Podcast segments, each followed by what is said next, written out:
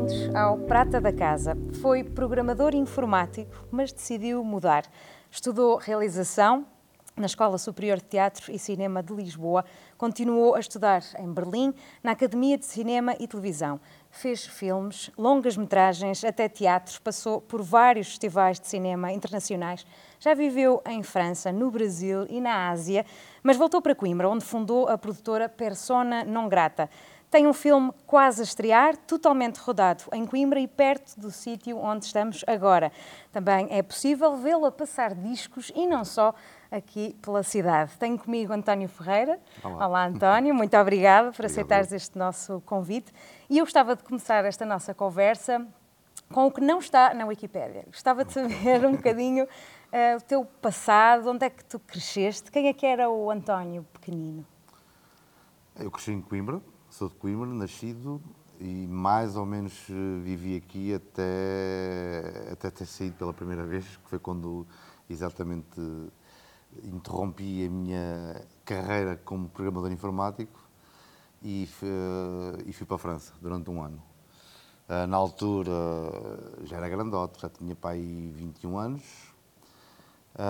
estava completamente metido nessa área de informática, que na altura até era uma coisa compensava bastante, na medida em que não havia muita gente a, a mexer em computadores. E foste para essa área por isso? Havia Sim, algum interesse também numa coisa que ainda hoje gosto disso, uhum. tô, acompanho, fascino-me as evoluções eh, tecnológicas e era o que eu gostava, só que comecei-me a fartar daquilo. Na altura recebi a notificação para ir para a tropa, uhum. portanto sabia que dali a um ano tinha que ir para a tropa e então disse, ah, que se lixa informática. Na altura vendi o equipamento informático que tinha e com esse dinheiro fui um ano para a França trabalhar, obviamente, também. E quando voltei tive que fazer o serviço militar e é esse interregno de reflexão, se quiseres, que depois decidi entrar, tentar a escola de cinema. De cinema, mas foi o cinema, porquê? Eu começo um pouco antes, ainda pela infância, provavelmente passaste por esta sala, estamos na, ah, na sim, nova sim. Casa do Cinema, nas Galerias Avenida. Como é que era, e está relacionado com essa ida para o cinema, como é que era a tua relação com o cinema? quando eras mais pequeno e que, depois te-te levado então para quereres trabalhar no cinema.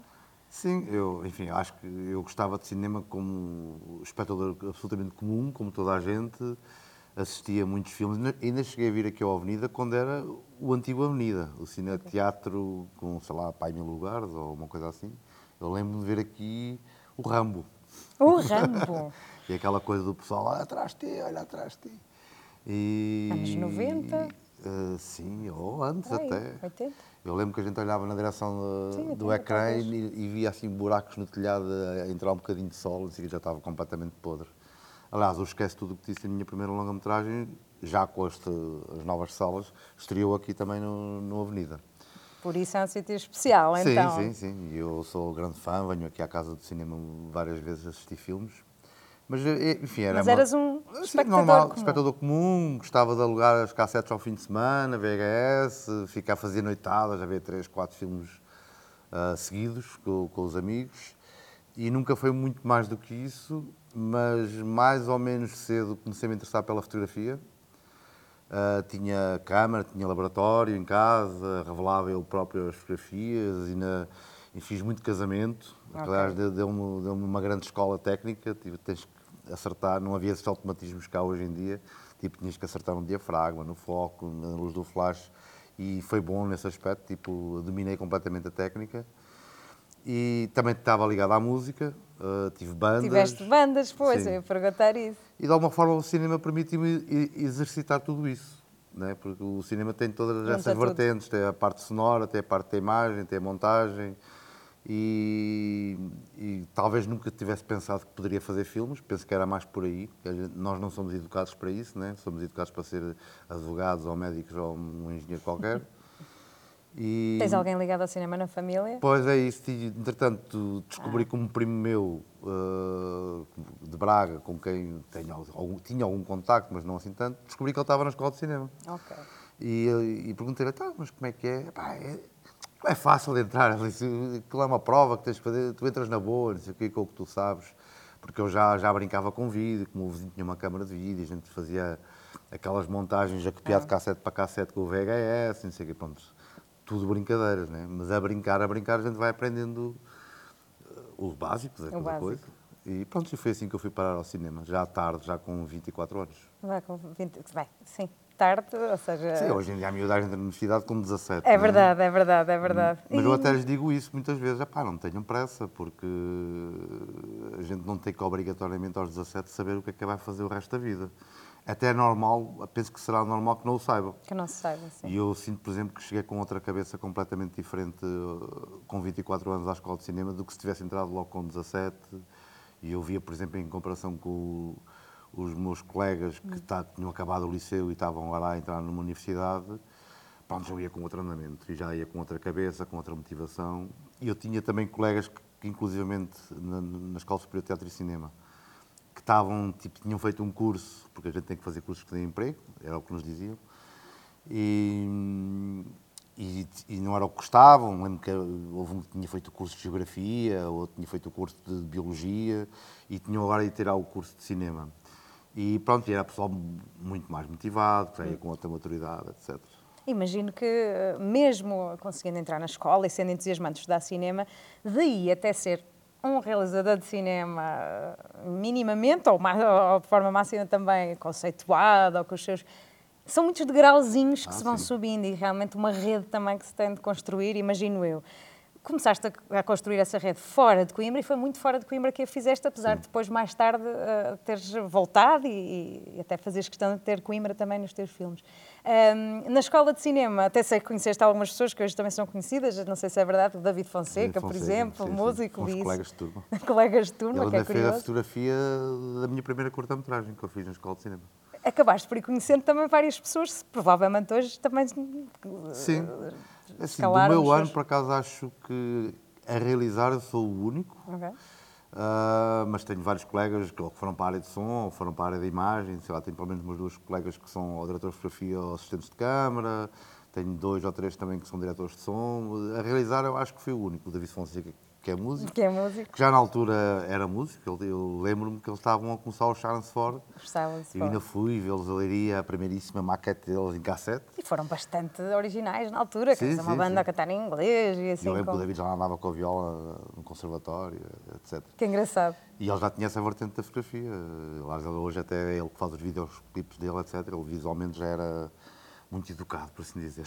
Também fizeste videoclipes, eh, inclusive a Belchese Hotel, por exemplo, cá de Coimbra, não? Ah, foi sim, também? sim. Eu E fiz mais de 50 videoclipes. Muitos Sim, videoclipes. Camané, Humano, Blind Zero, sei lá, Tony Carreira, Miquel Carreira. Lá está, a tal questão de juntar os teus gostos, Sim. os teus prazeres e, e talentos também, não é? Sim, e foi prazeroso na altura, pronto, também, entretanto, criou-se uma produtora, com o Respirar Debaixo de Água, depois a coisa foi crescendo, ah, depois já havia funcionários e, e começámos a fazer um bocadinho de... De não tudo. foi só cinema, né? a ideia inicial começou com o cinema e depois não foi só isso, até porque havia uma estrutura que, que tinha que se pagar salários, etc. Nunca mais me meto nisso, mas ok. E, por exemplo, a música, o videoclipe foi um caminho natural e que eu faço com muito prazer. eh, pronto, os músicos normalmente são malta porreira, regra geral. São É. muito, muito menos estressados que a malta de cinema. É assim um Eh, chatos, na escapezinho, verdade. trabalhares com músicos, é assim Sim, sim. Ah, eu, eu, eu, se não estivesse nesta área, claramente teria-me virado para a música. para a música. Aliás, eu no, no Esquece Tudo o que disse, tem aquele personagem, que- os filhos, a filha do casal que tem um namorado que é o Pancas, Sim. que eles têm uma banda e está lá uma bocazinha, por acaso nem sei se essa cena foi cortada do filme, em que ele estava lá com o teclado eh, e ele dizia, pá, ele, durante o filme todo andava lá com a câmara de cinema a querer filmar, que ele queria ser cineasta, e no Sim. fim do filme ele vendeu a câmara e comprou um teclado e disse, pá, caguei no cinema, vou-me dedicar à música. Pronto, é um bocadinho Portanto, é um autobiográfico. bocadinho É autobiográfico. um caminho que eu não segui. O Respirar, que foi selecionado para o Festival de Cannes, não é? Dizer, Sorte de principiante, costumo dizer. Foi? É. Achas que foi sorte? Ah, completamente, porque... Uma sorte que deve ter sabido. Ah, sim, mas eu nem tive não? noção do que é que me estava a acontecer. Ah, eu, pronto, fiz o filme, na altura, eu, lembro que ninguém, nenhum produtor quis pegar no filme, porque era um filme relativamente longo, 45 minutos, um acidente de automóvel, de água, eles olhavam para aquilo, que o apoio que havia para aquilo, disseram, é pá, não, não interessa. E eu acabo por fundar fora. a produtora, não, é tipo, vai ser caro. Eh, E eu acabei por fundar a produtora porque ninguém quis produzir o filme. Uh, e pronto, claro, realmente foi caro, torrei o dinheiro todo que eu tinha até à finalização, na altura estávamos a filmar em película, etc. Portanto, eram processos bastante mais caros do que hoje em dia. E, e eu lembro-me, foi um processo, dei, dei, é, foi só chanados até conseguir chegar à cópia final. É preciso acreditar mesmo que Sim, aquilo e, vai olha, ficar valeu-me, por exemplo, a formação em informática, porque consegui, uh, apesar de filmar em película, montar no meu PCzinho, na altura um 486, uh, a fazer o som em Soundforge, na altura de ninguém, toda a gente usava a vídeo, lá consegui montar aquilo em Premiere e até me valeram esses conhecimentos de, te de tecnologia para conseguir okay. Eh, tornar a coisa mais barata. E eu lembro que enviei para cá um VHS manhosíssimo, tipo filme, filmado com uma câmera de um monitor a passar o filme para tu veres como aquilo era tão manhoso. E o filme foi selecionado. Portanto, uh, por isso é que eu falo que é sorte principiante. Tive sorte de quem viu o filme ter gostado. Uh, o filme, obviamente, tenho orgulho dele, mas é o que é. Acho que já fiz filmes muito melhores do que o respirar e, e, podem, e, que, não, e que não tiveram um percurso tão glorioso em, em hum. festivais. Uh, por isso é que eu digo, pronto, já é sorte Ah, sim, a estrelinha, não é? Já referiste aqui a produtora algumas vezes, e lá está, foi nessa altura, que acabaste por criar. Foi difícil esse processo? Não, em termos de, de finanças, Falaste é teres um, um contabilista e pronto. o difícil foi, digamos, a gente aprender a, controlar dinheiro, perceber toda a parte financeira que está por trás de uma empresa, que também não é o fim do mundo, mas se não sabes que tens que pedir a fatura daquela maneira, que tens que fazer declarações trimestrais de IVA, etc., pode dar para o torto. Mas eu sou bom gestor nesse aspecto. Também gestor. Sim, sim. Aliás, já, já fui mais do que sou agora. Naquele, ao longo dos anos, quando a produtora cresceu e começou a haver funcionários, etc., houve um momento em que realmente eu me tornei gestor e dei por mim uh, já praticamente a não pôr a mão na massa, tipo a ir para a rua, filmar, sobretudo escrever que é o que exige mais disponibilidade mental. Tu és argumentista também. Sim, basicamente tenho escrevido praticamente tudo o que filmo. Nem tudo, mas quase tudo. És e... control freak? É aquela não, questão de. Não, não eu por acaso acho que é uma coisa que eu entrego do, com prazer, só que noto que depois, se não estou realmente envolvido na parte da escrita, depois chega à rodagem, não estou tão ligado àquilo, tenho mais dificuldades em, em, em ter ideias de como é que vou filmar aquilo. E pronto, eu faço cinema basicamente porque quero falar de determinados temas. Mas tenho colaborado. Já é por aí, para os temas também, não Mas é? tenho colaborado sempre, sei lá, o Embarque foi escrito por outra pessoa, o Deus Não Quis, a curta foi escrita por outra pessoa.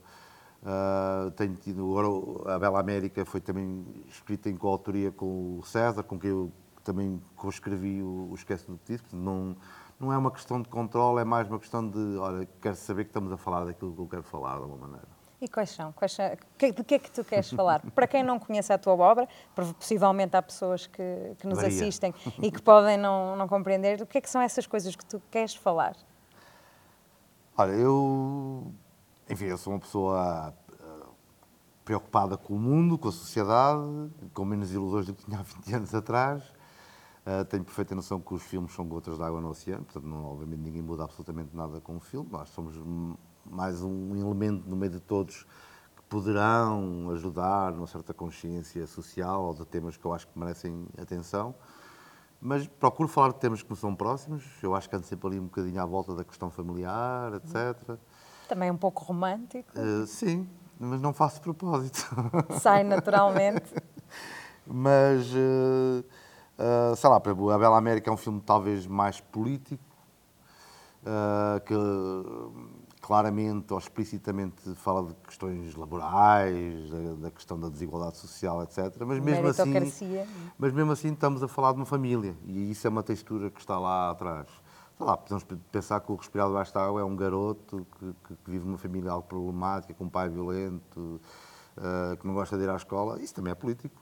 Uhum. Uh, mas uh, acho que a minha base de partida é sempre o pessoal, o individual, a questão familiar, as relações interpessoais, e depois acho que podemos sempre falar de tudo à volta disso. E, e, eu vi numa entrevista mais antiga tua que não te identificavas muito com. Não, estou a falar no passado porque foi nessa altura, não sei se ainda é, mas com o cinema que se fazia em Portugal.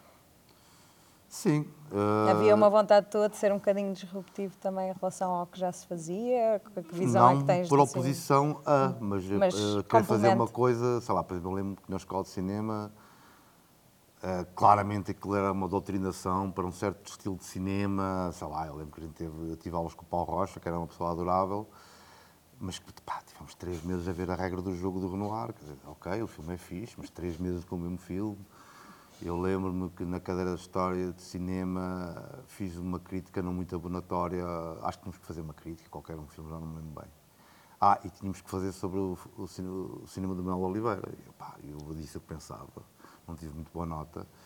E, e, e, senti que éramos logo muito formatados desde o início. Tens de ser alinhado, ali, ou então é difícil. E isso hoje em dia é verdade. Não? E basta ver os resultados dos concursos do Instituto de Cinema, são claramente alinhados para um, para um certo instituto de fazer cinema, com o qual eu não me identifico. Realmente há o rótulo, o cinema português é, é assim. Que, entretanto, também já é bastante diverso. Muito já mais é, diverso do que era há 20 anos atrás. Mas ainda existe um bocadinho essa ideia. Ah, o cinema português é assim. Existe assim. porque, basicamente, o financiamento que existe é uma fonte de financiamento que é o Instituto de Cinema, que claramente tem uma política do gosto. Uh, portanto, quem não está alinhado com aquilo tem dificuldade em conseguir financiar os filmes. E eu quero fazer filmes narrativos, eu gosto de contar histórias. Uh, não tenho nada contra outro tipo de linguagens ou mais experimentais, mas eu quero fazer outro tipo de filmes. Uhum. E, portanto, não quero que me digam o que é que eu devo fazer. Nem reconheço autoridade em quem, por exemplo, nos concursos do ICA, os júris, os ditos júris, uh, não lhes reconhecem autoridade para, para me estarem a avaliar. Eu tenho muito mais experiência do que eles. Quem, quem são eles para me dizer, ah, não está bem escrito, ou o orçamento. Uma pessoa que nunca fez um filme, ah, o orçamento não é coerente. Eles não sabem. E esse é um grande problema que temos em Portugal, é que estamos a ser quem está a decidir quem filma e deixa de filmar são pessoas que não têm a capacidade para, para, para avaliar. Isto em cinematografias realmente pujantes, nós somos avaliados por pares, por distribuidores, por exibidores, eventualmente por outros produtores, ou seja, pessoas do meio. As pessoas que neste momento em Portugal avaliam projetos nunca foram ao mercado de cinema, nunca falaram com um vendedor internacional de vendas. A ideia que eles têm do que é cinema independente é teórica, é, é teórica e completamente ultrapassada. Porque tu hoje falas com um grande sales agent francês, que são os dominadores na Europa, por exemplo, e eles querem saber quem são os atores, sobre o que é, que é a história, onde é que tu achas que podes encaixar o teu filme. Estamos a falar de mercado, dentro do cinema independente, porque o cinema independente também é um mercado. Não estamos a falar de Hollywood, não estamos a falar de Velozes e Furiosos, nem filmes de ação, mas, eh, até porque, por exemplo, em França, os financiamentos públicos, só a título de exemplo, não cobrem mais do que 50% do teu orçamento. Portanto, tu tens que ir buscar os outros 50% a algum lado. E nós aqui vivemos uma espécie de utopia do que é aquele cinema de autor, completamente desfasada da realidade. E pronto, e depois, claro, temos o resultado que temos, 3%, só 3% dos bilhetes é que são para ver filmes portugueses. A juventude, pura e simplesmente, não conhece o cinema português, é absolutamente Sentes dramático. isso? Era isso que eu ia perguntar, ah, não, qual não, era a tua é, perspectiva é, da, da, juventude? É, é um facto. Hum. Talvez a partir da mas vê imenso cinema, sobretudo claro. agora no pequeno ecrã também, não ah, é? E depois houve muitos comentários à boca pequena que ah, temos um problema de formação de públicos como se o público fosse estúpido, que é isso que está no subtexto. Quando a gente diz que tem um problema de formação, estamos a, a, a Subestimar. Dizer, é, e estamos a dizer que o público é burro. Pá, as, as, pessoas nunca tiveram tanto cinema disponível. Exatamente. Nunca tiveram tantos conteúdos disponíveis. Um miúdo hoje de 15 anos nunca viu tanto filme. Eu, na, na mesma idade, nunca, nunca vi sequer nada próximo do que eles viram. Pá, eh, não. A gente é quando está a fazer filmes que a malta mais nova queira ver, ponto um. Uh, e depois, uh, pá, mesmo havendo às vezes umas andorinhas na primavera que volta e meia fazem filme direcionado poderá ser mais apelativo ao público, pá, mas depois não é, lá está, não é uma andorinha que faz a primavera. Portanto, ou há aqui uma vaga e realmente se cria um hábito de ver cinema português e as pessoas gostem do que veem, né?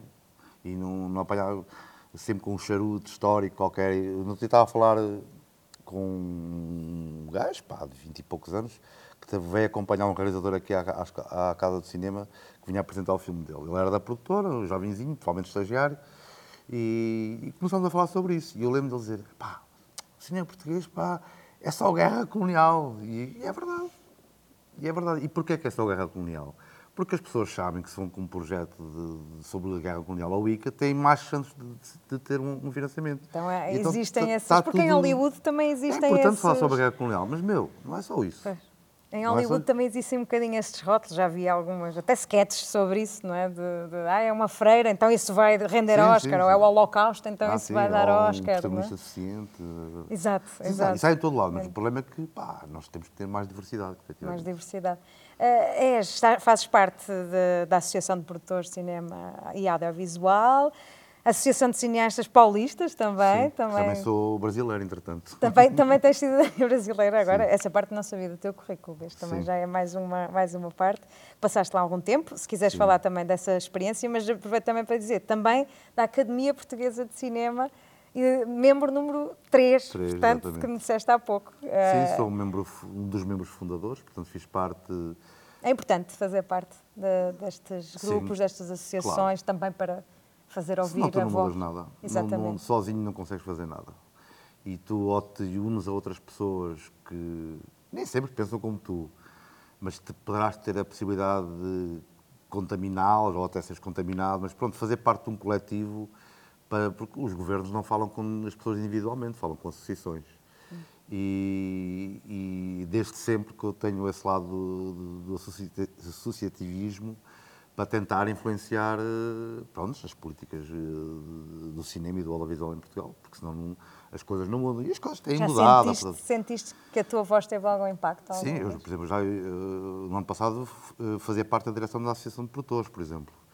Uh, entretanto mudou a direção, também já não quis mais, só se trabalha e, e não se é remunerado. E, mas, claro, é super importante fazer parte disso. Por exemplo, a academia, eh, eu lembro perfeitamente quando começámos a falar disso, que, que é uma iniciativa do Paulo Trancoso, que ainda hoje é o presidente da academia. Digamos que ela é que teve a ideia, que teve a sensibilidade e a diplomacia para ir reunindo todas as tribos do cinema, porque o cinema está cheio de grupinhos em Portugal, infelizmente, mas é coisa típica de país pequeno.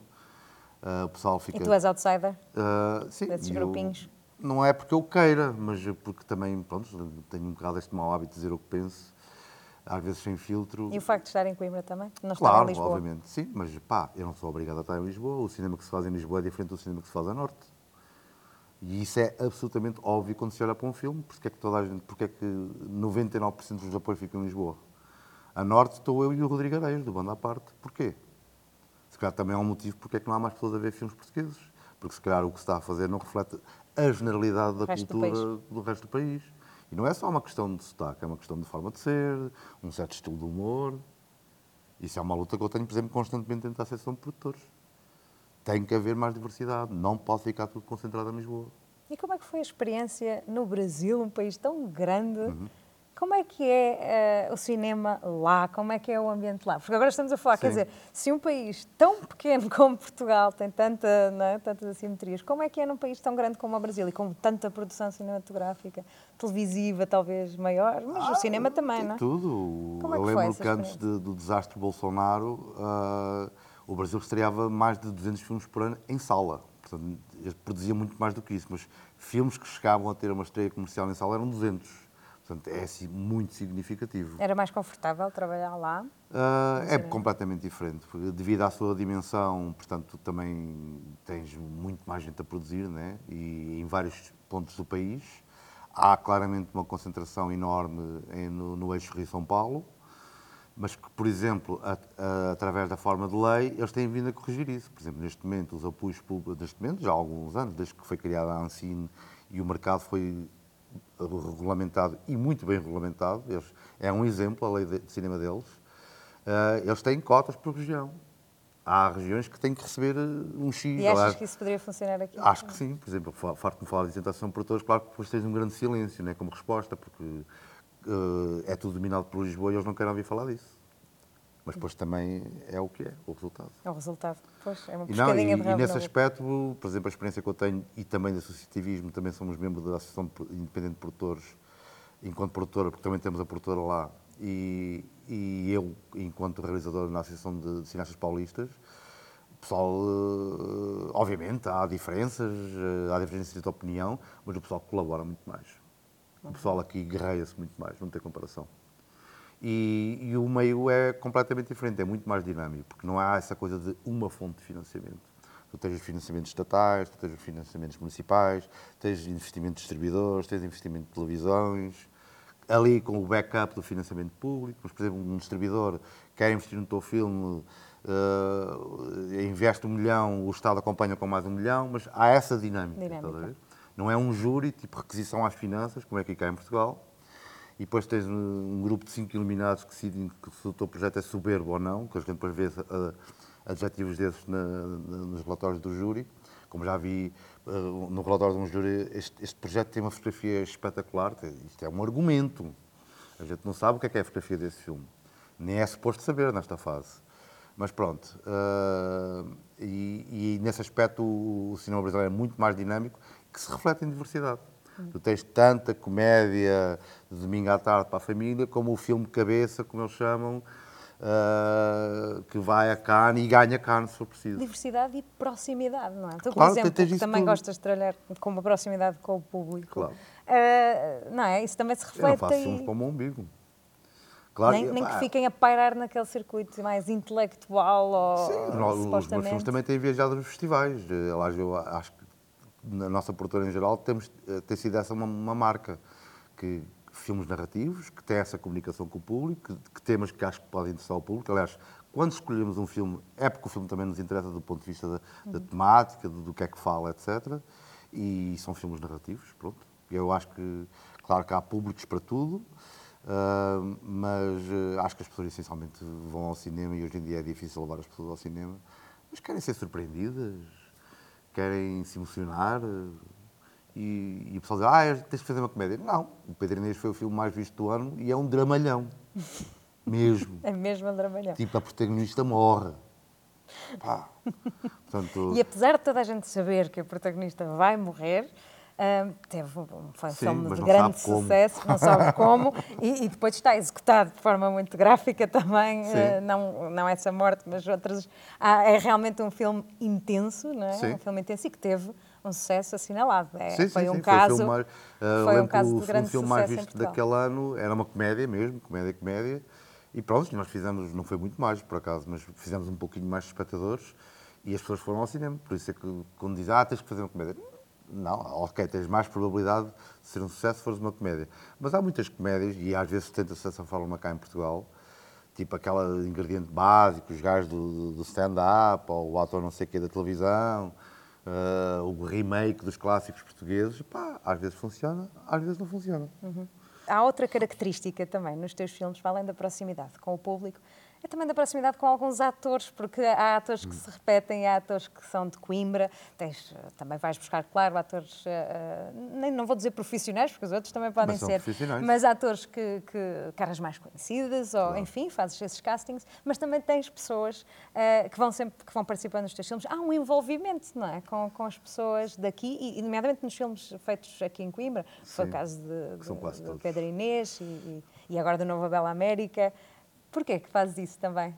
Uh, Tens gosto em fazer isso? É, é, porque eu gosto de trabalhar em família de alguma maneira. Isso acontece também com a equipa. Eu tenho montes de pessoas com quem trabalho, da, da parte da equipa de rodagem, que estou, já vou no quarto ou no quinto filme com eles. É, por exemplo, o caso do Paulo Castilho, já fiz o diretor que já fiz uma série de filmes, a Luísa Bebiana, diretora de arte, uh, o Luís Pedro na música.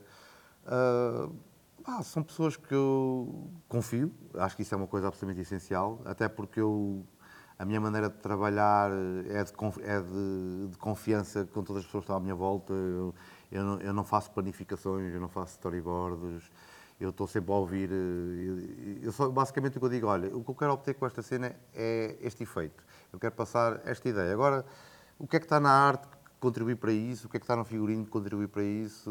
O que é que está na luz que contribui para isso? É é para isso que eles lá estão. É chato conversa. como realizador? Eu acho que não. não sei, essa pergunta tem que ser feita aos outros.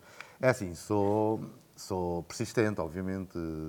Tipo, sou dou por encerrado quando tenho o que acho que preciso ter. E, sou, e, pronto, e o cinema é, é rigor. Ao, ao contrário, de, por exemplo, da televisão, ou, ou se calhar até da publicidade. Tive uma passagem muito breve pela publicidade. Eu lembro, por exemplo, que estávamos lá a gravar som para o spot e ele fez uma take e disse, ok, está bom. Eu, pá, mas estava um ruído, não sei o quê. Ah, não, então a gente tira isso em pós. Tenho certeza, não quero mesmo gravar outra vez. Pronto, o cinema é detalhe. Porque aquilo vai ficar para sempre. Ao contrário de uma coisa para televisão ou até mesmo a publicidade, aquilo pá, passa uma dúzia de vezes ou durante um mês e acabou. os filmes daqui a 20 anos, em teoria, a gente ainda os vai ver.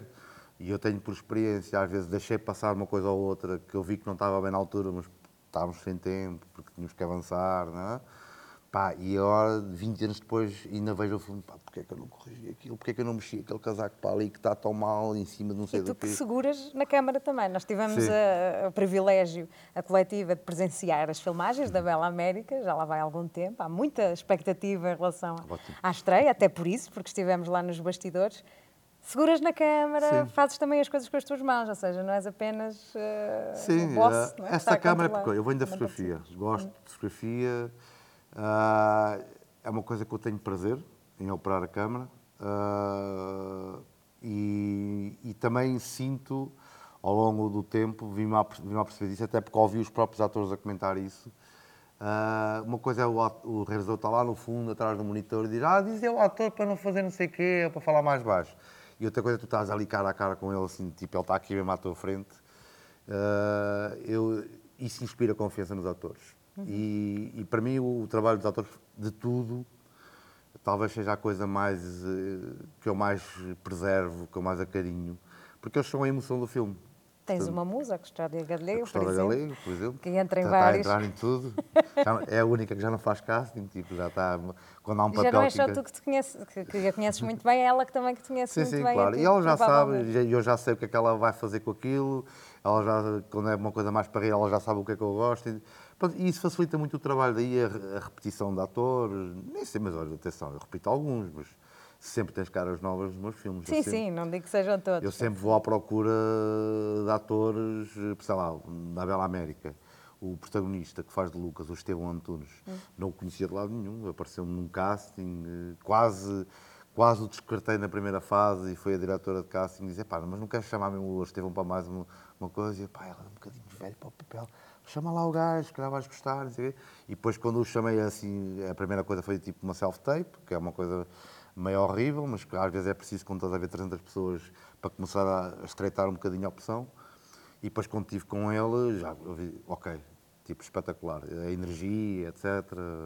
Eu nunca trabalho com ninguém sem estar ali cara a cara. E sem ter feeling. Sem ter feeling, claro. Porque depois vais ter que te relacionar com a pessoa durante no mínimo um mês, não é? Pois é, isso, demora algum e tempo. E sob stress, sempre a correr. Mas o teu trabalho de cinema é mesmo muita perseverança, lá está. É. E mesmo porque é um processo muito lento e é. longo, é. não é? Isto já, de, as filmagens até se calhar são ah, as filmagens mais vão rápido, assim, não é? Não é?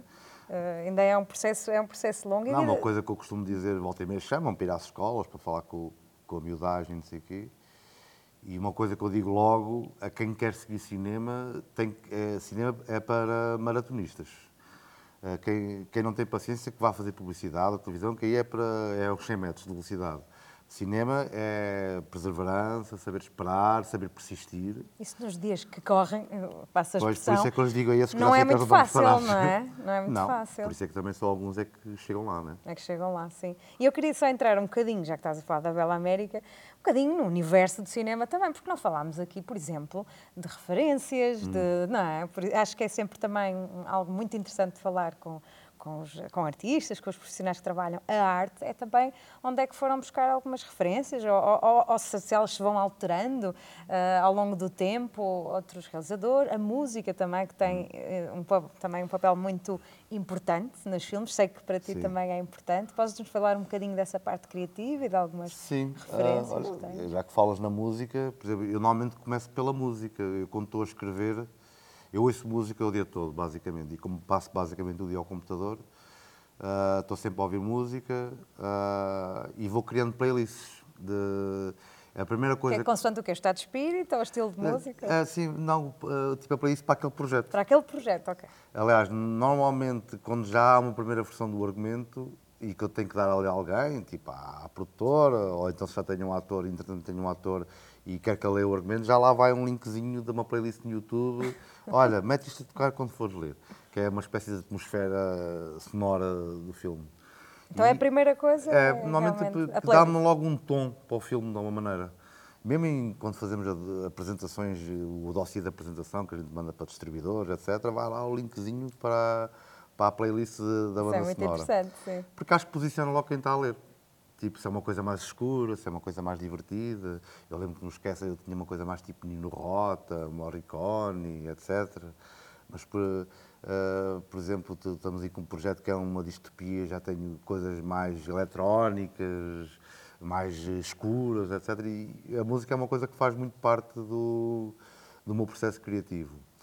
E o estilo, pá, é assim. Realizadores que admires, ou se filmes que tenham vários. marcado? Pá, acho que o que está no topo talvez seja o Kubrick, que tem aquele rigor visual que eu admiro, gosto das histórias que ele conta, acho que ele é extremamente político, uhum. uh, mas conta histórias pessoais simultaneamente, e acho que talvez seja isso que mais me agrada. Tipo, tam, aparentemente estamos a falar de uma coisa muito particular, de um indivíduo, por exemplo, mas todo o contexto dele torna aquilo também um filme político fala sobre a sociedade, fala do mundo em que vives, etc. Mas eh, depois, quando vou filmar, esqueço isso tudo. Até porque. E, sai o António, estilo António. Eu acho que o que me dita o estilo, para já, a equipa, né? Sei lá, a diretora de arte veio com as ideias dela, o diretor de fotografia veio com as ideias dele. E, e a história pede uma certa, uma certa maneira de filmar. Sei lá, por exemplo, nós agora para a Bela América também porque estávamos com pouco tempo para filmar, foi um filme feito com pouco dinheiro. Eu pensei, olha, isto ou a gente faz isto de câmara à mão, ou a gente não vai lá. Não vai ter tempo para estar a fazer isto como deve ser. Hum. Uh, e fazer os planos que precisa fazer. Há aquela regra que um plano é no mínimo uma hora, e é verdade. É, se mudas um a plano, uma hora? No mínimo, sim, sim, e ir correndo bem. Se mudas a estar a filmar para aqui e viraste para aqui, é uma hora, não tens hipótese. Ah, olha, está-se a ver ali não sei o que atrás ah, desculpa lá, António, tem que mexer na luz, agora a luz é ali, não sei o quê. Pronto, é? esse tudo já lá foi uma hora, pronto. Uh, portanto, tens que saber aproveitar muito bem o teu dia de 10 horas de filmagem e que não podes ceder, senão depois a equipa reclama. Uh, e, e eu, o meu método é muito ensaiar com os atores, portanto, eu não tenho, não tenho qualquer tipo de planificação, a não ser quando às vezes há um efeito especial ou uma coisa assim. Portanto, eu chego lá, olha, temos esta cena para fazer, neste espaço, ensaio. Os atores chegam, até nem estão vestidos, nem maquilhados, nem nada, eu ensaio, vejo mais ou menos o que é que acontece, onde é que se move, se ele diz o texto sentado na cama, se vai até à janela. Vejo isso com o diretor de fotografia e, e, e enquanto eles estão a maquilhar e vestir, eh, eu fico com o DF normalmente a decidir, olha, é um plano só, ou vamos pelo menos fazer o master, o master eu faço sempre, que é o tal plano geral, mais ou menos geral, em que temos a cena do princípio ao fim que obriga logo toda a equipa a pôr-se em sentido, ou seja, a arte já sabe que vai ter este ângulo pronto, o da fotografia sabe que vai ter que me iluminar toda esta área, o, o, os atores vão ter que saber a cena do princípio ao fim, e não aos bocadinhos, e depois daí para a frente tudo é fácil, portanto, tu conseguindo fazer esse plano, tudo é fácil. E o que acontece é que eh, com este método isso vai imprimir um certo estilo ao filme. Uh, o que eu faço muitas vezes, porque já suspeito ou que não preciso, ou que não vou ter tempo para fazer mais do que um plano, já faço um plano master mais ou menos decupado, ou seja, em que começo geral, depois me aproximo de um, depois viro para o outro, depois volto-me a afastar, então já faço uma decupagem dentro do próprio plano. E eu acho que o estilo dos meus filmes acaba por vir do método, do não método. é? Porque eu estou... Claro que a gente, quando está a preparar, está sempre a ver referências, sobretudo visuais, de outros filmes. Sobretudo com a arte e com a fotografia e com, com o figurino. E aí é tipo ver, sei lá, mas aí varia muito. Já foste variando os teus gostos também, por exemplo, em ah, cinema. Claro, Imagino que ainda continuas a ver cinema sim, sim, de outras sim, pessoas, não é? não é o teu. Claro, claro. E, e, foi variando, porque realmente, às vezes, quando perguntam, se quem te perguntava há 20 anos, os teus realizadores, alguns ainda fazem muitos filmes, não é? A casa de Almodóvar, desta vida, e, e pessoas que continuam no ativo e bem no ativo foram mudando. Há coisas que se calhar já não. Agora nem sequer fazia sentido. Não, é falaste no Almodóvar, eu lembro mas... que o pessoal começou a falar no Almodóvar por causa do Esquece Tudo o que Disse, que tinha assim uma espécie de humor. Okay. E acho que até do personagem que a Custódia fazia da Feliz Bela, que era assim uma coisa bem estriónica. Então se e... calhar tinhas aí uma pontinha. Não, pois, e lá está, e o Almodóvar nunca foi. Não acho é. piada e tal, simpatizo, mas nunca foi. Nunca foi é uma coisa, coisa latina. É, acho que é por aí. E, e, como em Portugal se fez sempre filmes um bocadinho polente e pessoas a olhar para o vazio, de repente achavam que aquilo era Almodóvar e eu, não, eu só estou a contar uma história. É interessante e... essa perspectiva, é interessante. E já agora que falaste de Kubrick, muda... tens improvisação também? Porque o Kubrick, Sim. sei que em alguns filmes usou, ou, ou, eh, usou bocadinhos, ou então pegou em elementos dos próprios atores, estou a lembrar-me da Laranja Mecânica, por uhum. exemplo, e da dança de Singing in the Rain, que sabe que foi aquele foi o próprio ator que começou a assobiar e ele agarrou isso. Também te acontece isso? Sim, e dou espaço para isso. Pronto, Aliás, é isso, gostas eu... dessa Uh, por exemplo, uma coisa que eu faço, sabe, numa fase mais inicial do argumento, imagina na fase ainda de financiamento, em que estás a dar, a dar a alguém para ler, para ver se gosta, se está dinheiro ou não. Às vezes eu tenho muitas indicações, ah, o não sei quem diz isto e o outro faz caro não sei quantos. Por exemplo, todo esse tipo de indicações do que é que o ator está a fazer, eu quando chega à fase da rodagem eu retiro isso tudo. Exatamente para não condicionar o ator. E muitas vezes, e digo-lhes sempre, olha, eh, se, quiser, se quiserem dizer o texto de outra maneira, estão absolutamente à vontade, eu não tenho que ter essas palavras, a única coisa que eu gosto é que seja uma coisa sintética, tipo, não gosto que o pessoal se fique a alargar hum. e tipo a andar em novelo. Mas, por exemplo, ainda agora no, na Bela América, eu não estava contente com o final que eu tinha e até já, já estávamos a rodar e ainda não tinha a cena do. Portanto, ninguém sabia qual era o como final é que ia filme, acabar? Como é que ia acabar o filme. Isso é incrível. Porque eu não estava contente com o que tinha, então nunca, nunca uh, simplesmente cortei o que eu tinha no que foi distribuído à equipa e escrevi lá em breve teremos um final. Mas isso é um privilégio de, de, quem é produtor também, sim, não é? Claro, sim, é? obviamente. Mas, isso, por é exemplo, é nesse caso, o que aconteceu foi com, basicamente com a São José Correia e com o, o Estevão, que é o que faz de Lucas, são ah, os dois protagonistas. A Custódia também é um, faz parte do trio, mas enfim, eles são o centro do, do filme.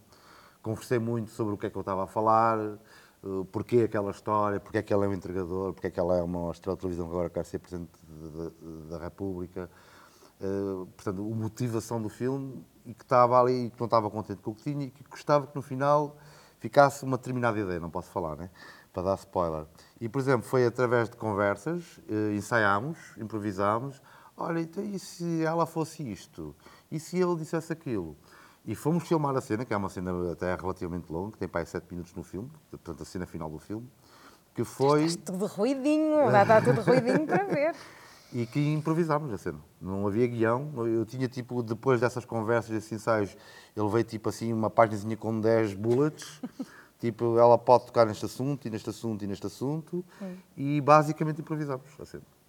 Muita curiosidade agora para, para ver, e está quase, uh, mas acabava, arrumava aqui a nossa conversa, que até ia terminar no filme, mas não, não posso deixar de puxar a brasa. Aqui há a sardinha de Coimbra de novo, porque há pouco falaste uh, de apoios municipais, nomeadamente no, no, Brasil. E gostava de saber também como é que Coimbra colabora hum. contigo. Uh, podes não querer falar especificamente, falas naquilo que tu entenderes, obviamente que há sempre, é sempre uma linha terna, não é? porque há apoios, depois podem não ser suficientes, podem hum. haver obstáculos, mas aquilo que tu sentes que poderias dizer, o que é que poderia ser feito mais uh, em prol do, do, do cinema e da, da, arte feita aqui em Coimbra, mesmo a nível de política cultural, acho que é um momento interessante para o fazer, ainda sim. por cima tendo sido a Bela América uh, feito aqui. Sim, sim, a Bela América, o embargo, o, o respirar debaixo de água, praticamente tudo o que eu tenho feito, mais todo o trabalho da produtora. A Coimbra é a nossa base, é aqui que eu gosto. Eu acho importante para o cinema português sair de Lisboa. É diferente, fala-se diferente. Agora o pessoal com o rabo de peixe e há a cambada de betos nos Açores. Pá, já, ok. Mas pronto, aquilo também é televisão, é entretenimento, é cultura pop. Os caras não queriam falar sobre a realidade. Uh, mas eu quero. Uh, e para mim é importante filmar em Coimbra. Uh, nem sempre foi fácil a relação com as entidades locais é, foi muitas vezes frustrante, a cada, mesmo 20 anos depois, a cada vez que íamos a uma reunião, termos que nos apresentar. Tipo, porra, rapaz, vocês não sabem quem a gente é, meu. A gente já fez tanta coisa aqui, já trouxemos cá o Camané, já trouxemos cá o Tony Carreira, uh, já filmámos cá a Disney, já fizemos não sei quantos filmes. E, e, e haver esse desconhecimento. Desconhecimento e depois a falta de noção do que é que isto implica, que são equipas grandes, que é uma coisa muito dispendiosa, que gastamos muito dinheiro aqui e que, há, e que simplesmente isenção de taxas de ocupação de via não, não chega. Uhum. Não chega. E, e, e, há, e, agora está a haver uma certa vaga de muita produção feita em várias cidades, por exemplo, agora o Contato por Mulheres, não sei se já reparaste, um em Tomar, outro em Aveiro, não sei Pá, porque as câmaras investem dinheiro. As câmaras estão a investir. E, e, trazer, infelizmente, mesmo nós, pá, pelo menos metade da equipe é de cá, uma boa parte do elenco é de cá, não temos esse custo acrescido, mas a outra metade que temos que trazer é alojar, é alimentar, é transportar. Por isso é que o pessoal fica em Lisboa. Está tudo lá. É mais fácil filmar lá. Tu, quando queres sair de Lisboa, isso tem efetivamente um custo extra. E as autoridades locais, pá, têm que ter, que se querem atrair essas produções, têm que ter um, tem que ter um papel eh, financeiro também. E estas produções não são meros uh, uh, Pai, objetos ou produtos Pá, artísticos, são também é a imagem de, de, de Coimbra. A são, gente na Bela América vai para fora mostra também. toda a zona histórica aqui, foi tudo filmado aqui na zona da Sevelha. Já nem falo do Pedro Inês, que é, puxamos mesmo pelo lado é histórico é da, da, da, cidade. Pá, e eu percebo que eventos mais mediáticos, mais populares, como um Rally de Portugal, etc., são importantes, ou uns Coldplay, são importantes para que se fale do nome da cidade. Mas é efêmero. É efêmero. O, o Respirar Debaixo d'Água está lá à Praia do Rebolim, quando era um banco de areia, de há 20 anos atrás. E vai continuar. São registros que ficam para sempre. E, e, e isso também tem, tem valor. E, é um objeto artístico sustentável, na verdade, sim, não é? Sim, Porque e, perdura. E, que vai perdurar ao longo do tempo. E, isso é muito importante. Uh, aliás, uma, a entidade que, na verdade, tem sido mais parceira connosco tem sido a Universidade de Coimbra, hum. curiosamente. Mais do que a Câmara, mais do que o Turismo do Centro. Curiosamente, quem tem estado mais sensível à importância de trazer um filme para aqui, de mostrarmos a cidade e de, e de colocar a ação aqui, uh, tem sido a Universidade de Coimbra, através da reitoria. Mostrar a cidade e uh, não só a cidade mais conhecida, falaste da Universidade, claro. estou a pensar na torre da Universidade, Sim. mas não também outros recantos, falaste agora do, do Rebolim, e neste, na Bela América, deito assim mais uns pozinhos, dizer que também são recantos Sim, exemplo, que não são muito conhecidos, não, se calhar até nada óbvios. Exatamente. Nós filmámos aqui num terreno que é da Santa Casa, que é no coração da Sevelha, portanto, não me lembro o nome daquilo, que é ali ao lado do elevador. Da Santa Casa. Pronto, que tem uma vista brutal sobre toda esta parte do centro da cidade e, e que as pessoas que já viram coisas do filme dizem, ah, onde é que é isto? Onde é que é? Ah, mas eu conheço isto e pronto, eu acho que são esse tipo de coisas. Ajudam são... as pessoas a descobrir também Sim, uh, um lado diferente da cidade. fixar a nossa cidade na linha do tempo, se quiser de alguma maneira, disso o cinema acho que é imbatível. Portanto, o, o, que aparece é para sempre, não, não tem essa efemeridade. E, e até para, para, os locais, não é só para fora essa coisa de dar a conhecer lá fora, que obviamente é importante. Mesmo, mesmo nós aqui, ter orgulho, olha, uma, uma, história passada aqui e que, e que não é uma coisa amadora, que tem atores profissionais e conhecidos, não sei, acho tudo isso muito importante. Podemos dizer isso. quando é que vamos poder ver a Bela América? Claro, uh, o filme vai estrear dia 5 de outubro muito de 2023. Bem. Excelente. Muito obrigada, ah, António. Convite, Foi é um uma ótima conversa. Espero que também tenham gostado desse lado. E se gostaram, partilhem com os amigos, levem para a mesa do jantar. Já sabem, e encontramos aqui em breve com outro convidado.